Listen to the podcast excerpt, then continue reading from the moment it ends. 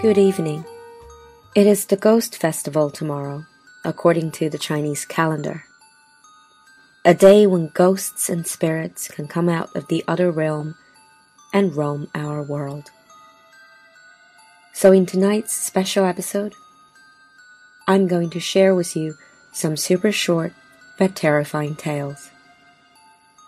So, wrap yourself up in your blanket, and here are the stories.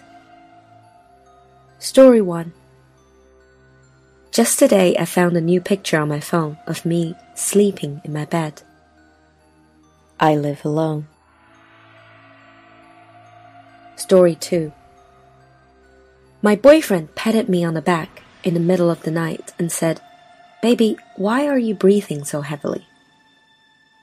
The only problem was, I wasn't.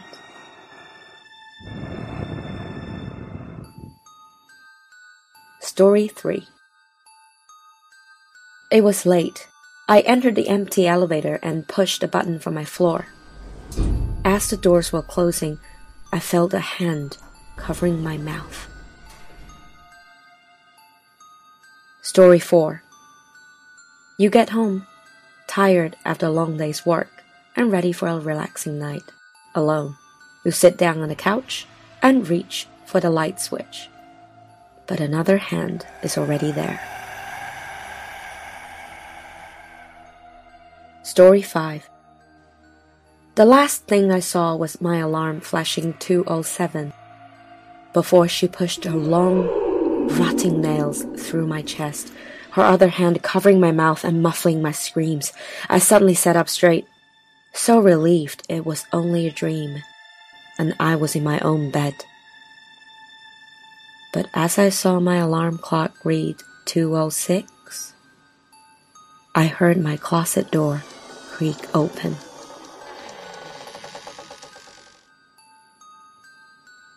Story 6 I begin tucking my son into bed and he tells me, Mummy, check for monsters under my bed, please. I pat his head and say, Okay, okay, I'll check. So I look underneath his bed for his amusement and that's when I see him. Another him under the bed, staring back at me, shaking and whispering, Mummy, there's somebody on my bed.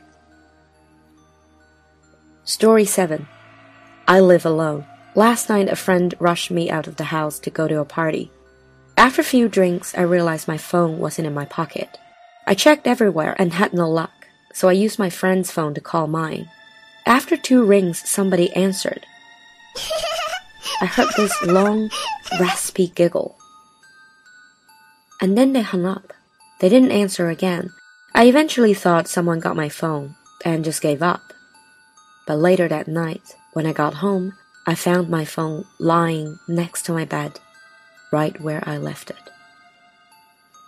Story 8 I had always wondered why my cat Mitzi cried so much when I left her alone at night and then she died. The night after we buried her, I woke up to the feeling of someone touching my hair and a rough voice close to my ear whispering, Good kitty. So those were the tales. You see, we don't fear the dark itself. We fear what's in the dark, the unknown. We fear the monsters and ghosts we don't know exist or not. Our minds create and, imagine horrible things out of fear that aren't even there and don't exist. That's how myths and legends are formed. So don't be afraid of monsters. Just look for them. Look to your left, to your right, under a bed, behind your dresser, in your closet. However, never look up. You know she hates being seen.